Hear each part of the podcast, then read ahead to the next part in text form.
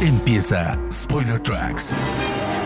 En cada episodio, Rana Funk les trae toda la información musical y la historia de los compositores de bandas de sonido de películas y series de televisión más importantes de la historia. Sumérgete en este programa, donde escucharás todo lo que tienes que saber sobre los compositores de todos los tiempos. Spoiler Tracks.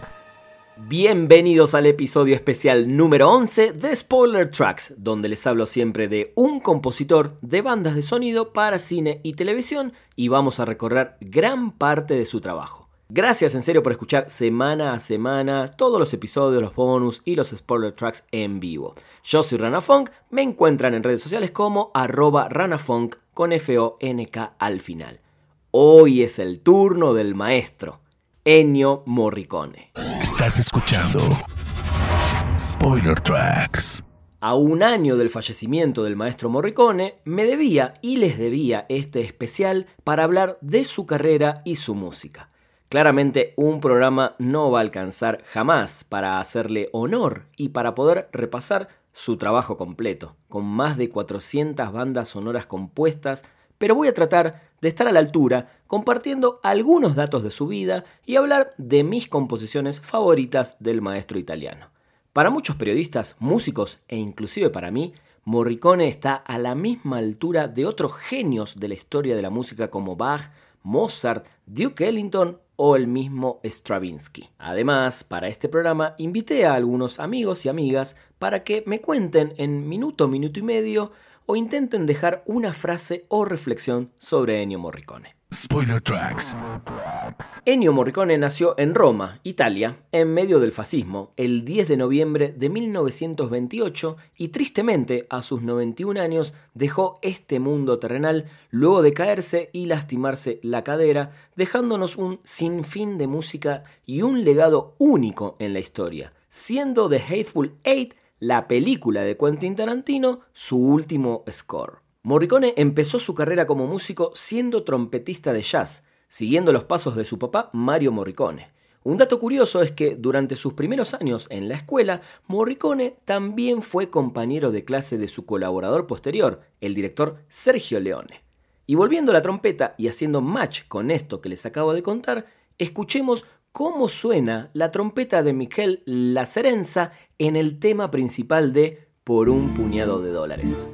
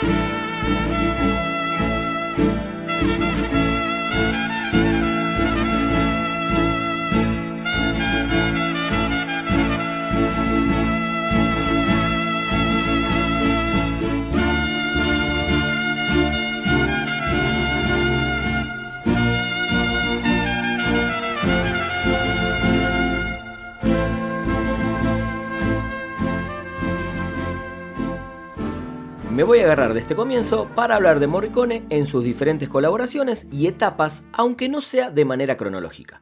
Así que empecemos con sus colaboraciones con Sergio Leone.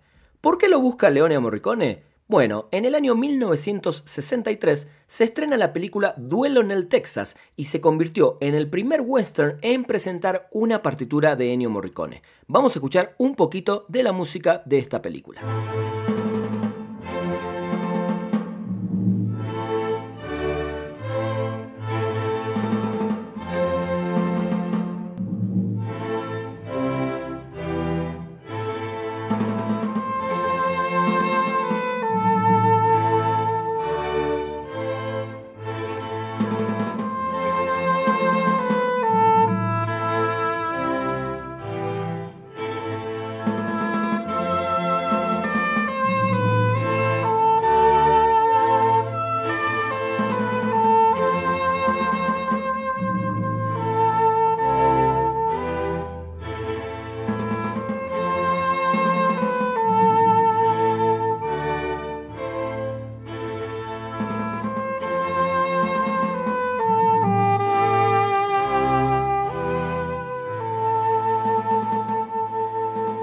A partir de este trabajo, Leone, un año más tarde, lo contrata a Morricone para componer la música de Un puñado de dólares, la primera de la famosa trilogía de Spaghetti Western del director, todas protagonizadas por Clint Eastwood.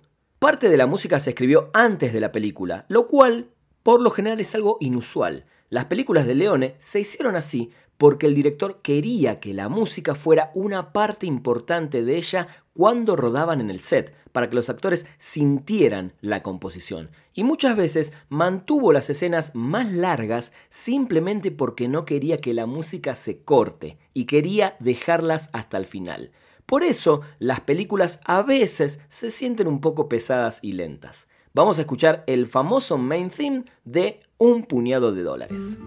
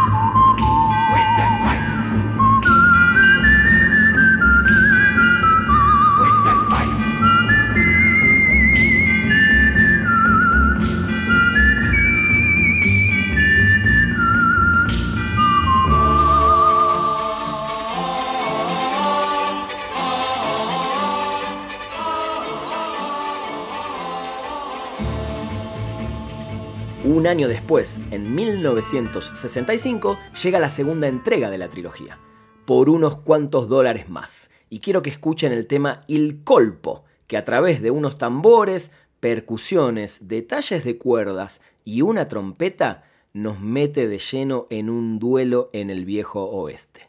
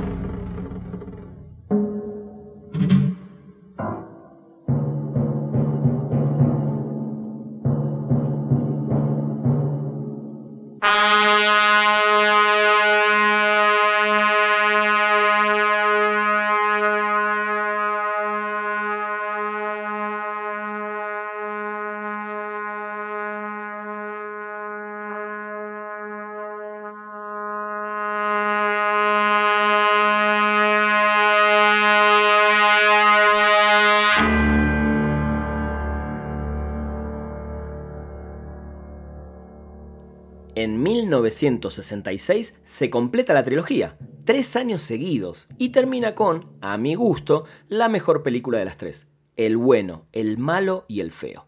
Y con esta, claramente también el mejor score de la trilogía, y uno de los mejores, sin dudas, en la carrera de Morricone.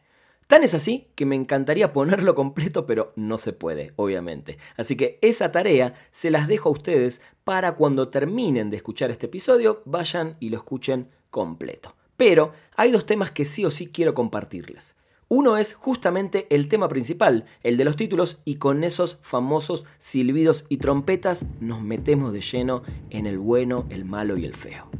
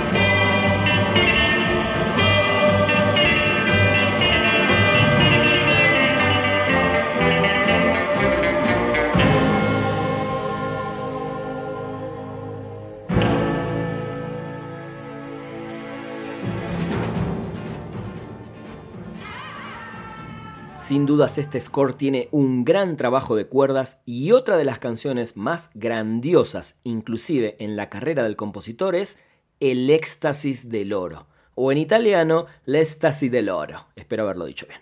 Canción que además durante muchos años Metallica, por ejemplo, viene usando para abrir sus conciertos, o anteriormente Los Ramones, la banda de punk rock, lo utilizaba para cerrar sus conciertos. Por favor, díganme si después de escuchar esto no se les pone la piel de gallina.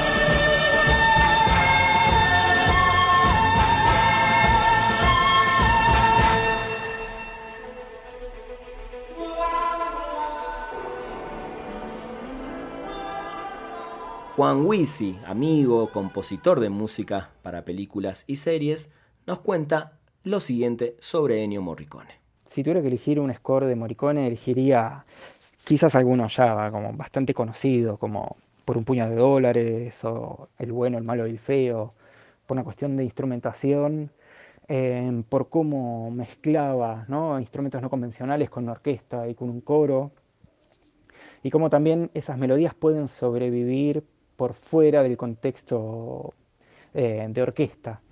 Y algo muy interesante para mí en Morricone es que planteaba esto de que el talento no existe, que existe el trabajo, y como qué importante que es trabajar, trabajar y trabajar eh, y, explorar. ¿no? También me interesa mucho en este sentido el, grupo de improvisación en Nueva Consonanza y cómo se permitió esos espacios de, de juego y también los mezcló con, las pelis, ¿no?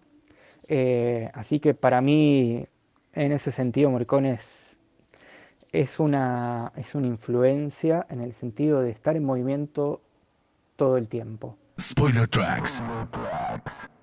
Volviendo atrás y para no dejar de contarles algunos datos importantes de la carrera de Morricone antes de llegar al cine, debo decirles que desde niño empezó a escribir música. Empezó a sus 20 años a hacer sus primeros arreglos para otros compositores. Escribió música de jazz para diferentes grupos, diferentes artistas. Llegó a la RAI, el Servicio de Radiodifusión Pública de Italia, en el año 1958, pero atención, renunció a ese trabajo en su primer día cuando le dijeron que la transmisión de música compuesta por empleados estaba prohibida por una regla de la empresa una ridiculez total. Pero bueno, posteriormente Morricone se convirtió en uno de los mejores arreglistas de estudio en el famoso RCA Victor, trabajando con Renato Raskel, por ejemplo, con Rita Pavone, Domenico Modugno y Mario Lanza. En 1961 marcó su verdadero debut cinematográfico con Il Federale, el fascista, en la traducción, la película de Luciano Salce. En una entrevista Morricone habló sobre sus comienzos y dijo, mis primeras películas fueron comedias ligeras o películas de vestuario que requerían partituras musicales simples que se creaban fácilmente. Un género que nunca abandoné por completo, incluso cuando pasé a películas más importantes con grandes directores. Vamos a escuchar algo de El score de Il Federale.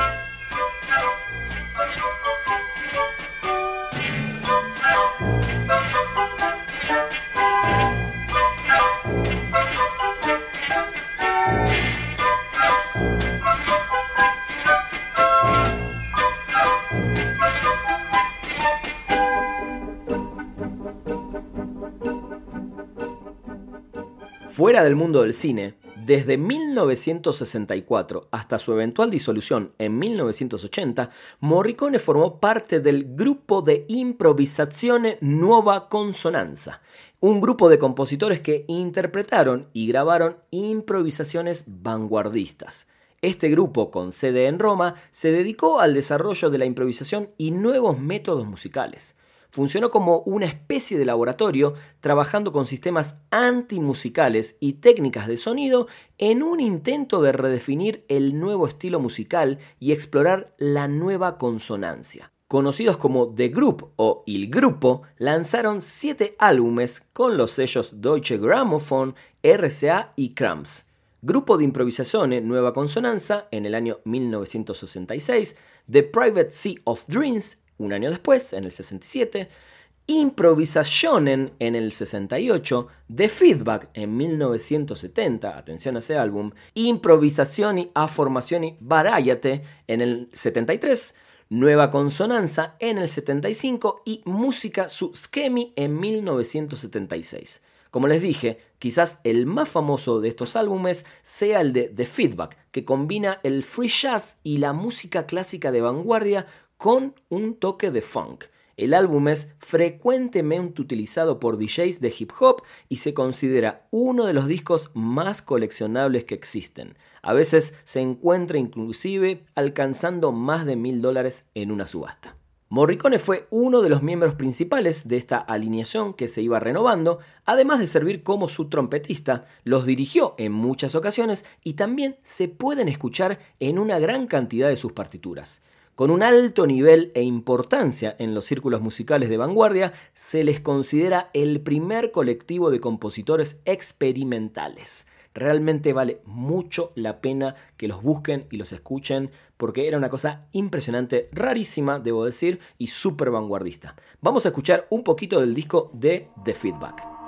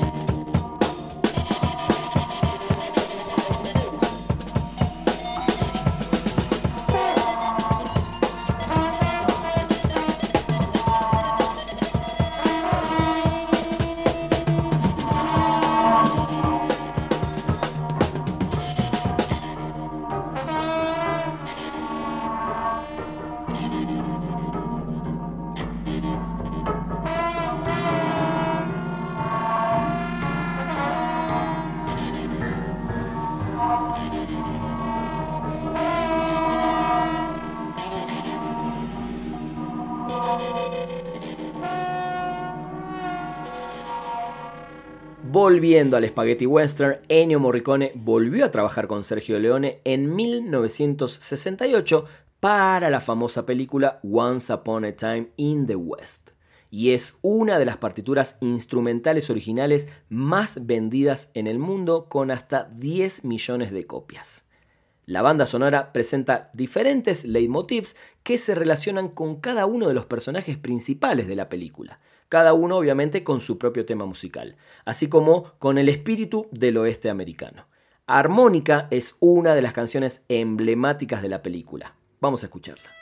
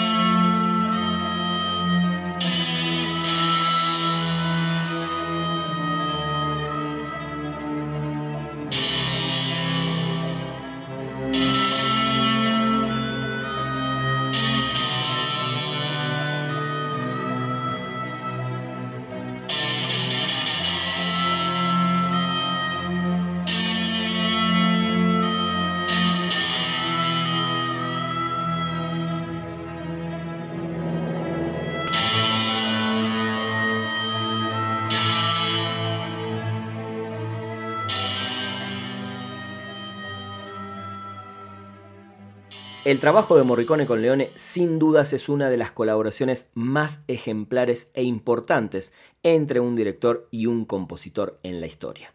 La última banda sonora de Morricone para Leone fue para su última película, el drama de gangsters Once Upon a Time in America, en el año 1984. Deborah's Theme, que vamos a escuchar de este score, la escribió originalmente para otra película en la década de 1970, pero fue rechazada. Morricone le presentó esta pieza a Leone, quien inicialmente se mostró un poco reacio, considerándola demasiado similar al título principal que había hecho Morricone para la película Once Upon a Time in the West, pero finalmente quedó incluida.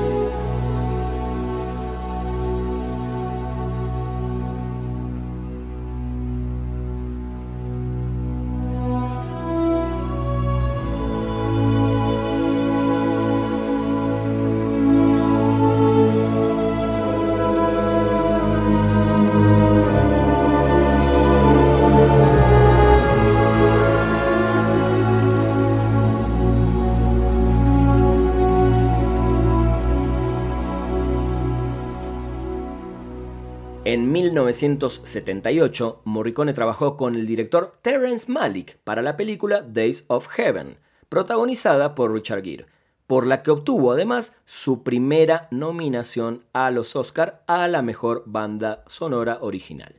Morricone contó que el proceso fue muy exigente y dijo lo siguiente del director de Malik.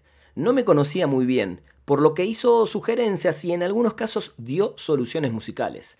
Esto me molestó un poco porque decía, esta cosa, pruébalo con tres flautas, algo diferente, y Morricone sentía que era algo imposible. Entonces, para complacerlo, lo terminó haciendo con tres flautas y luego él decidió usar su versión después de todo. La suya dice que era imposible o, evidentemente, la habría escrito él mismo. Vamos a escuchar algo de esta banda sonora y recordar que claramente Morricone, si bien era eh, un tremendo compositor, no siempre los directores estuvieron muy de acuerdo con la música que entregaba el compositor.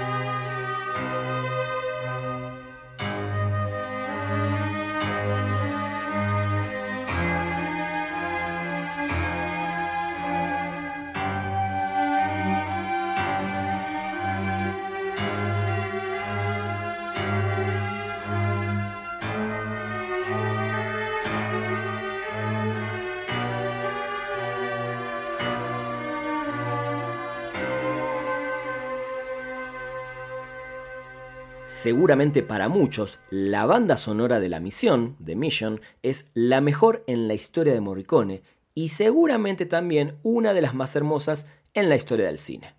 Este score le valió su segunda nominación a un premio de la Academia en 1986 y le dio el Globo de Oro a la mejor banda sonora original y el premio BAFTA a la mejor música. En su momento fue una de las bandas sonoras más vendidas en todo el mundo.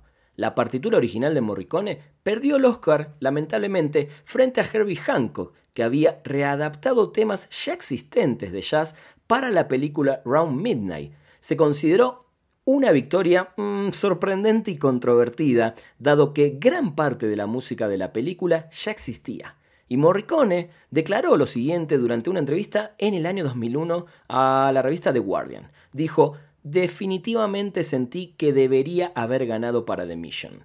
Especialmente si se considera que el ganador del Oscar ese año fue Round Midnight, que no era una partitura original. Tenía muy buenos arreglos de Harvey Hancock, pero usaba piezas existentes. Entonces no podría haber comparación con la misión. Hubo un robo. Pero bueno, así es esto. El trabajo musical de la misión combina corales litúrgicos, algunos tambores nativos y guitarras claramente con influencias españolas. Muchas veces en la misma pista se escucha esto en un intento de capturar las diversas culturas representadas en esta película.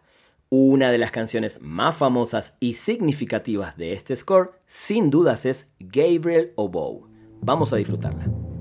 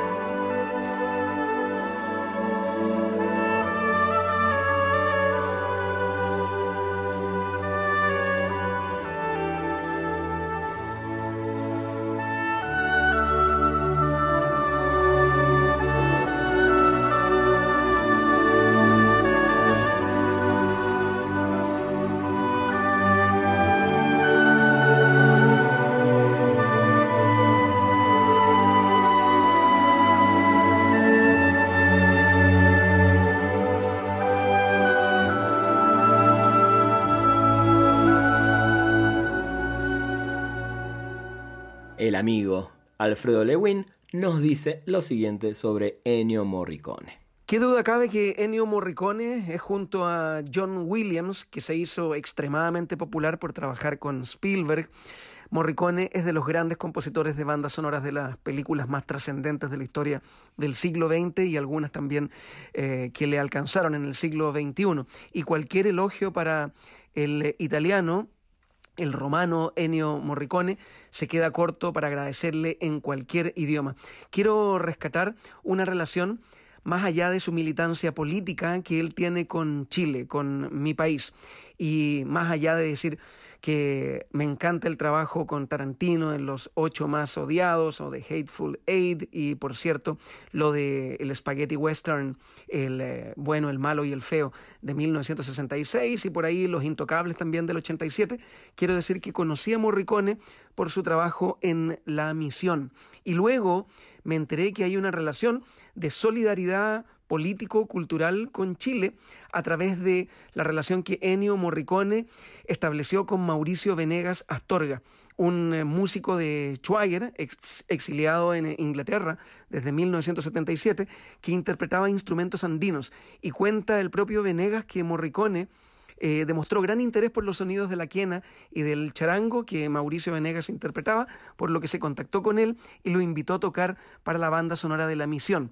Eh, lo que le abrió las puertas a Venegas para muchas incursiones en la música incidental del cine y la televisión. Y también otro grupo, Inti Gimani, que desarrolló su carrera artística en el exilio, en Italia especialmente, durante los 70 y gran parte de los 80, eh, llegó a grabar un disco en los estudios de Ennio Morricone, quien dice la leyenda urbana que facilitó sus estudios por nada para que grabaran uno de sus álbumes, varios, pero uno en particular destacado de 1987 llamado Fragmentos de un sueño.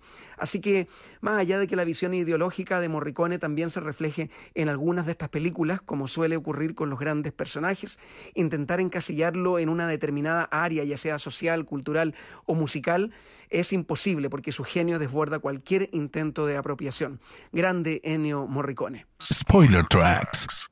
Otro de los grandes directores con los que tuvo la chance de colaborar Morricone, en este caso para tres de sus películas, fue con el gran Brian De Palma. Los Intocables de 1987, el drama bélico de 1989 llamado Casualties of War o Pecados de Guerra, como la conocimos en Latinoamérica, y la película de ciencia ficción Mission to Mars en el año 2000. La banda sonora de Morricone para The Untouchables resultó en su tercera nominación al Oscar a la mejor banda sonora original.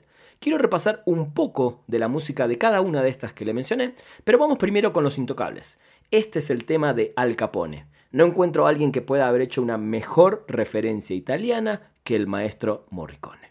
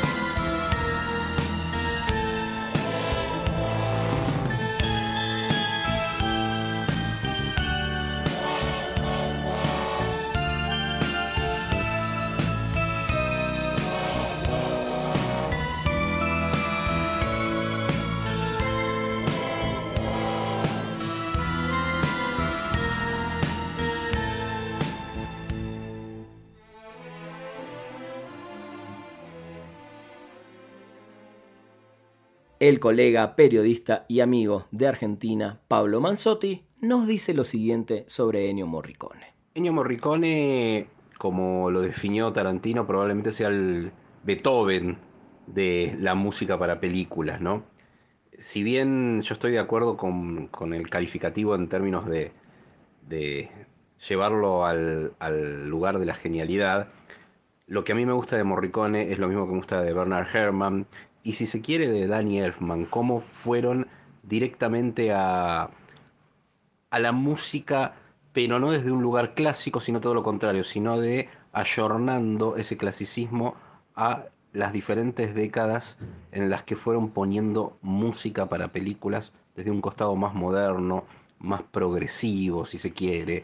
Eh, y eso es lo que valoró de Morricone, más allá de sus hits y de haber dado sonidos ya estándares que uno puede identificar desde, bueno, érase una vez en América, érase una vez en el oeste, por unos dólares más, bueno, ser el músico de Sergio Leone, por ejemplo. Pero de todas yo me quedo con Los Intocables. Los Intocables me parece que lo agarran un punto de su carrera ya muy maduro, eh, pero que otorgó y que, conjuga eso, ¿no? Lo mejor de su periodo clásico con lo moderno. Y, nos dejó también ahí una melodía que uno al escucharla identifica inmediatamente la película. Spoiler Tracks. Casualties of War quizás es una de las películas más crudas y fuertes sobre lo que vivieron los soldados americanos en Vietnam y sobre todo con los delitos de guerra que cometieron muchos de ellos. La música del maestro Morricone es impresionante y te mete de lleno en ese ambiente solitario y de terror que vivieron tanto las tropas americanas como los residentes vietnamitas que tuvieron que vivir esa guerra completamente infame.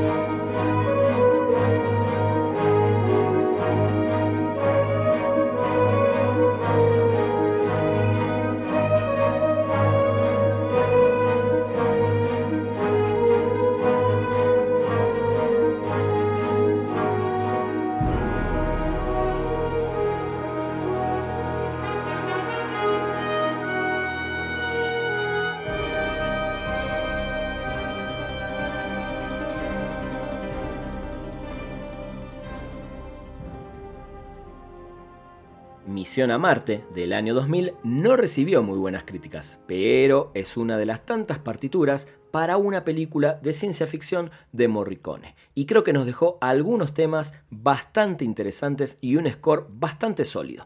La partitura parece estar presentada en el álbum como una colección de los diferentes temas de la película, casi como suites.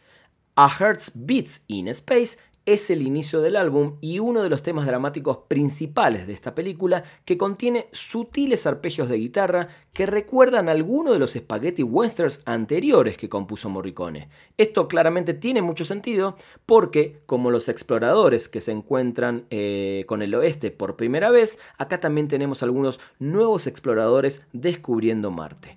Un coro femenino ligero y una trompeta solista añaden los elementos apropiados de otro mundo.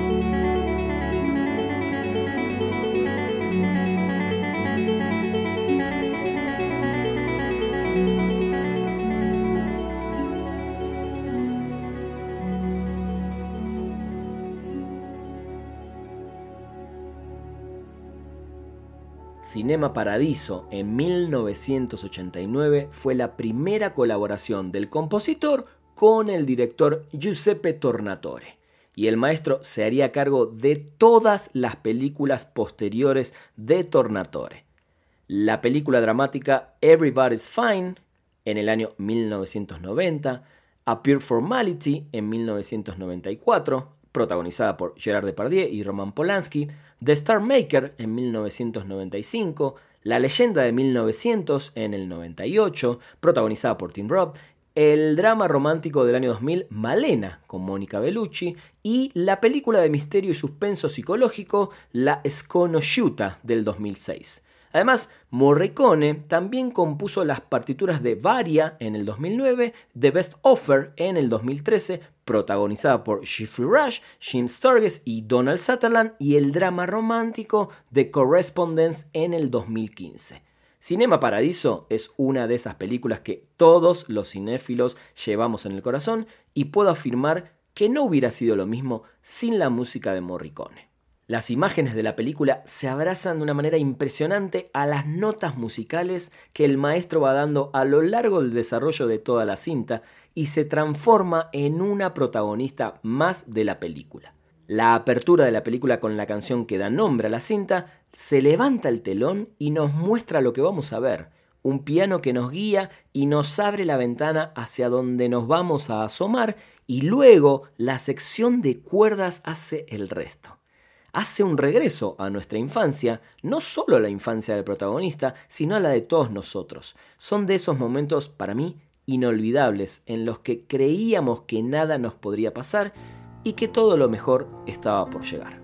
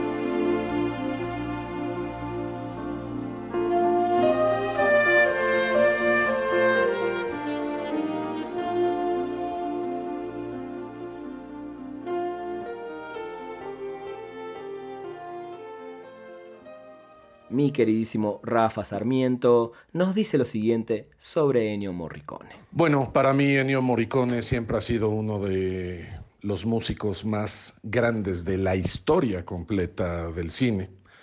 Eh, un artista en toda la extensión de la palabra, un tipo que además se adaptó a las circunstancias del tipo de música que tenía que hacer y que requería la película cosa que no todos tienen la capacidad de hacer. Estoy pensando, sin denostar a nadie, por ejemplo, en el caso de John Williams, que tiene un estilo eh, plenamente identificable, un tipo de orquestación eh, muy recurrente y, pues un estilo inconfundible. Morricone disparaba hacia varios lados. Eh, tuve la fortuna de leer alguna entrevista que le hicieron antes de morir y hablaba un poco de cómo gozaba su ciudad, cómo le gustaba Roma, cómo salía a pasear, etc. Y cuando le preguntaron qué estaba oyendo o, qué, le llamaba la atención, dijo Radiohead.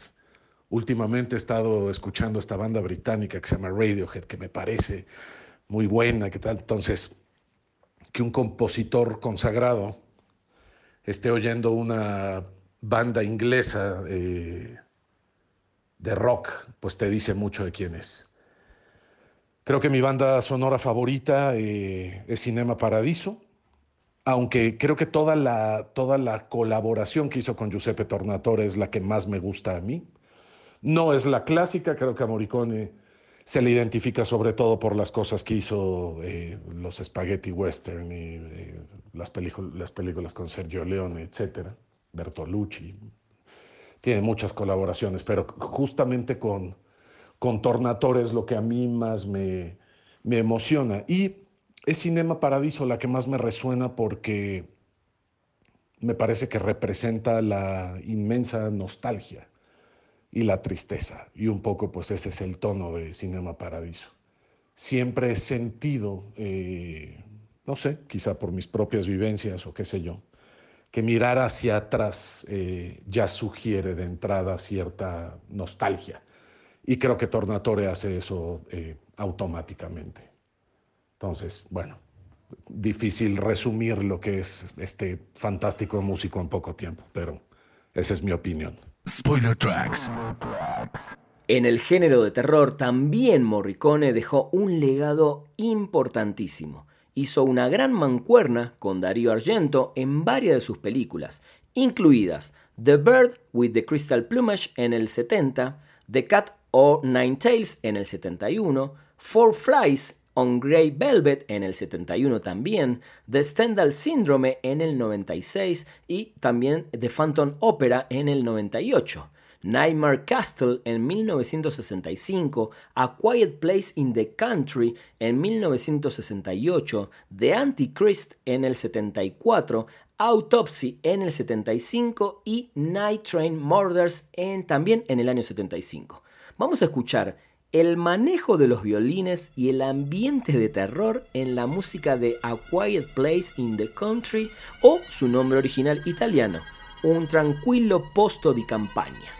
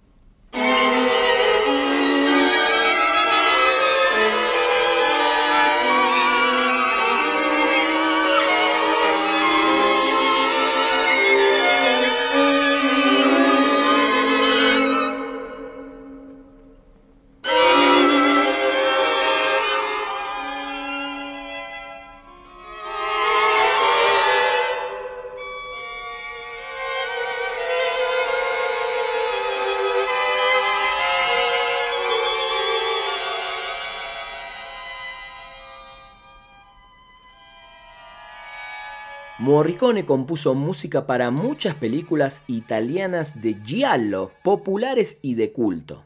Se preguntarán qué es giallo. Giallo es el término italiano que designa la ficción de misterio y los thrillers. La palabra giallo en italiano significa amarillo.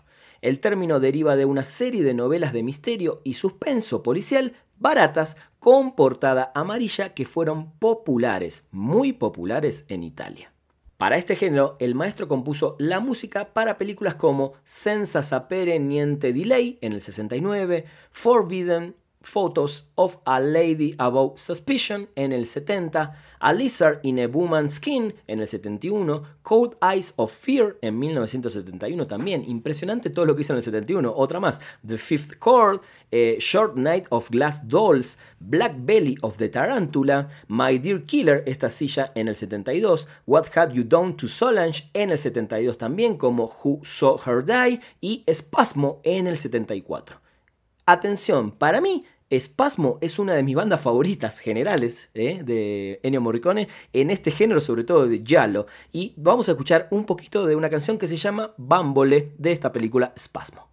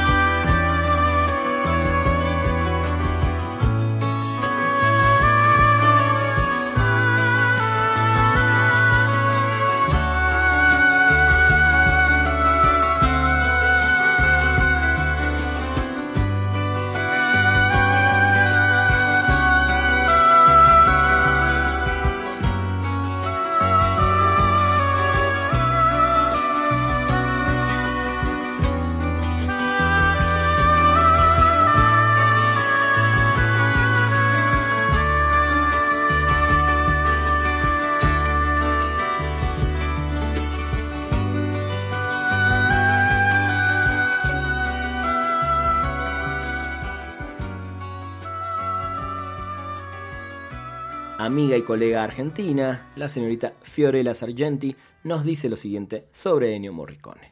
Qué difícil hablar de Morricone, es como una especie para mí de, ser mitológico o legendario porque la combinación de elementos que lo hacen todavía y lo van a hacer por muchos años, muchas décadas más, eh, tan especial, es bastante irrepetible, me parece. La, la combinación que tiene entre avant-garde, música clásica, como nunca tuvo miedo a ir sumando elementos, a meterse con diferentes géneros, a plantársele a los directores, aun cuando sabía que podía perder y todavía no, no, tenía un nombre eh, tan más allá quizás al principio eh, de determinado tipo de cine, eh, las cosas que rechazó en Hollywood para quedarse esa parte como medio de, integridad, ¿no? de quedarse en Roma, de decir que no a, un montón de cosas. Em, personalmente, si me tengo que quedar con una, que es muy difícil, me quedo con la banda de sonido del pájaro de las plumas de cristal, la primera película de Darío Argento esa mezcla como de paranoia y canción de cuna y me parece espectacular. Aparte, si no me acuerdo mal, eh, todavía el eh, eh, Morricone no se había metido con el giallo y eso aporta, aporta muchísimo. Y. Mm, bueno, y después sus últimos trabajos también, y tiene mucho sentido que todavía hoy eh, directores lo, no, no solo, ya ni siquiera como Tarantino necesitan un nuevo score de él, directamente lo viven sampleando o lo viven usando porque eh, eso habla de la vitalidad y la complejidad de las piezas que componía. Spoiler Tracks. En 1977, Morricone hizo la música para El Exorcista 2, El hereje, a la que no le fue nada bien en taquilla, más todavía si la comparamos con el gran suceso de la primera película. Y también compuso la banda sonora para otra película de terror apocalíptico llamado Holocausto 2000, protagonizada por Kirk Douglas. Finalmente, en 1982, el maestro del terror, John Carpenter, al recibir presupuesto de un estudio grande para su próxima película, por primera vez iba a utilizar a un compositor de renombre para una de sus cintas y se fue a Roma a buscar a Ennio Morricone para componer la música de The Thing, La Cosa. Pero la cosa no salió nada bien. Morricone viajó a Los Ángeles con bastante música grabada en base a lo que había hablado con Carpenter, algo de música orquestal, algo de sintetizadores, siguiendo un poco la línea de la música que componía Carpenter para sus películas. Pero de nada de esto pareció convencer demasiado al director. Dieron muchas idas y vueltas y finalmente Carpenter con su colaborador de siempre, Alan Howard, terminaron realizando gran parte de la música que se escucha en la película. El director más tarde declaró que lo que hizo fue más que nada algunos efectos de sonido más que música y que utilizó solo partes de la partitura de Morricone donde él sintió que sí funcionaban en la película. Pero bueno, esta vieja historia de compositores que no se terminan de poner de acuerdo con directores. Y en este caso, bueno, un gran director como Carpenter y un gran compositor como Morricone. Pero vamos a escuchar Desolation, que es el main theme de la película compuesto por Ennio Morricone.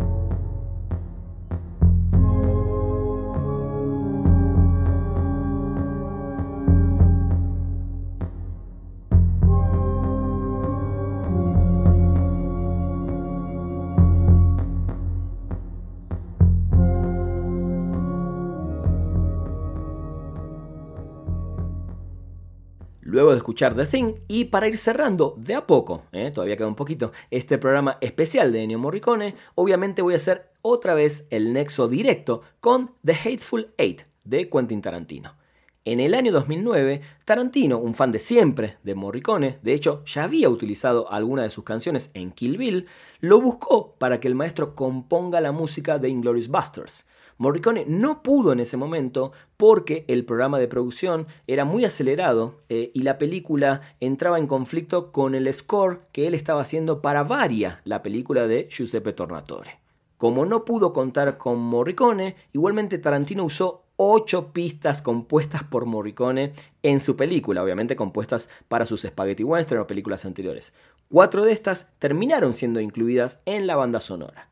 Una de estas canciones utilizadas es The Surrender, La Reza, que fue compuesta originalmente para la película de Spaghetti Western The Big Gun Down. Vamos a escuchar esta joya.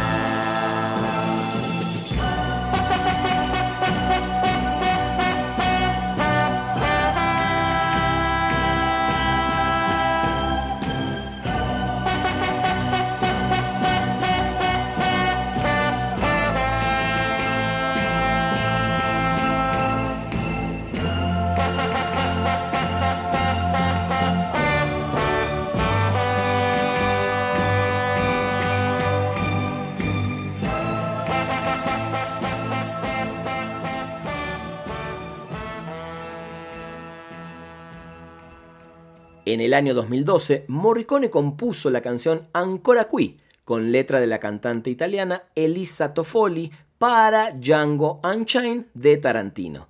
Esta es una hermosísima canción que formó parte de la banda sonora de esta película junto a otras tres pistas de sus anteriores composiciones, nuevamente Tarantino utilizando música de Morricone. Ancora Qui fue elegida como aspirante a una nominación al premio de la Academia en la categoría de Mejor Canción Original, pero finalmente no fue nominada. Vamos a escucharla.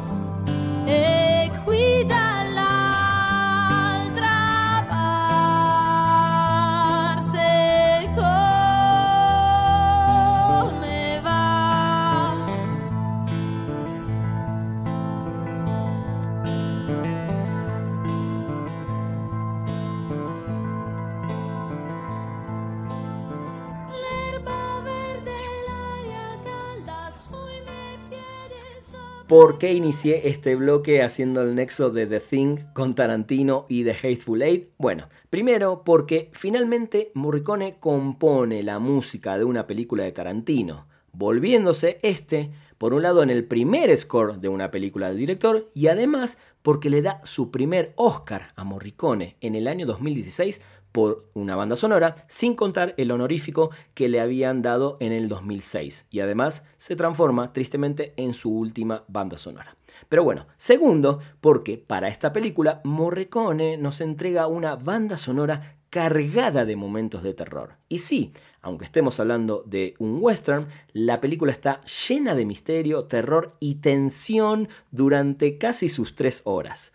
En esta película también se utiliza una canción que había sido descartada de la partitura de The Thing, así que ahí fueron todas las conexiones. Pero bueno, vamos a escuchar el inicio de la película con el tema La última diligencia de Red Rock, que en serio para mí es una pieza maestra que estoy seguro que con el tiempo va a pasar a ser un clásico en la historia del cine y en la historia de la música de Ennio Morricone.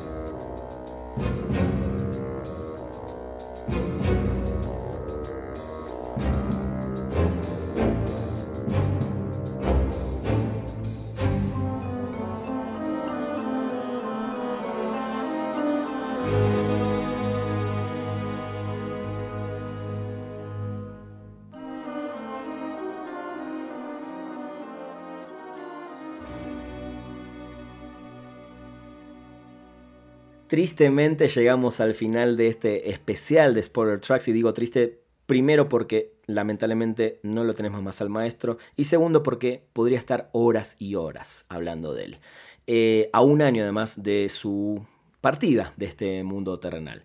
Claramente debería hacer no menos de 20 entregas, programas para poder recorrer toda su carrera, todas sus bandas sonoras. Pero bueno, intenté en este programa pasar por varios de sus momentos fundamentales, importantes, elegí claramente algunas de mis partituras favoritas de Morricone y como siempre les digo, ya ustedes luego buscarán o se acercarán al resto de su música, ya sea comprando sus discos o también obviamente en las plataformas digitales para seguir disfrutando al maestro.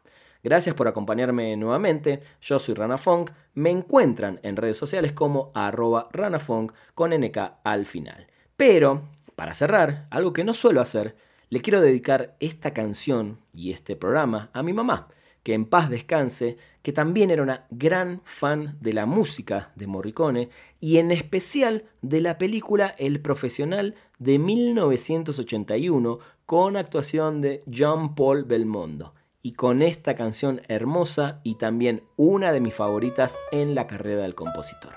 Gracias y los espero en el próximo episodio de Spoiler Tracks.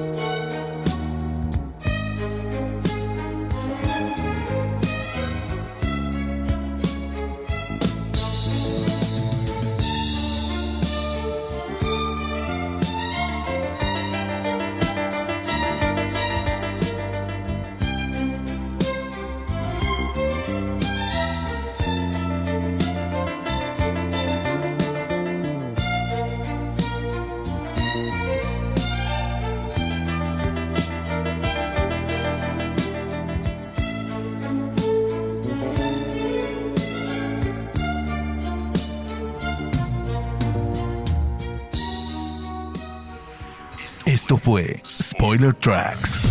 Los esperamos en el próximo episodio con más información y la música de los mejores compositores de bandas de sonido de películas y series de televisión de la historia. Spoiler Tracks.